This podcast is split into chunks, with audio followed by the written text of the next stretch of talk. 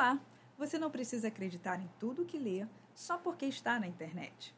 Podem existir muitas intenções na postagem de uma informação. Leia com calma. Tente interpretar o que realmente está escrito ali. Uma informação sobre um acidente às vezes pode ser exagerada, ou a receita de um remédio caseiro pode não ser verdadeira. É importante entender o contexto dos acontecimentos. A notícia de um desastre pode ser repetida por anos. Identifique elementos como a data, o local que aconteceu e se realmente aconteceu. Hoje, a informação passa por nós rapidamente, mas leia primeiro antes de compartilhar. Uma informação pode ajudar ou prejudicar. Não compartilhe o que desconfia que fará mal a alguém ou a um grupo.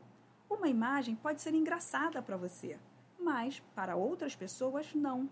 A internet tem muita informação legal, mas tenha cuidado em repassar algum conteúdo que possa ser ofensivo.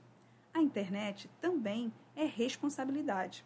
Eu sou Cláudia Gomes, sou jornalista e juntos vamos simplificar e tornar mais segura a nossa conversa na internet. Gostou da dica? Quer ouvir mais sobre o uso e o comportamento na internet? Me procura no Instagram, no Facebook ou no meu canal do YouTube. Até a próxima!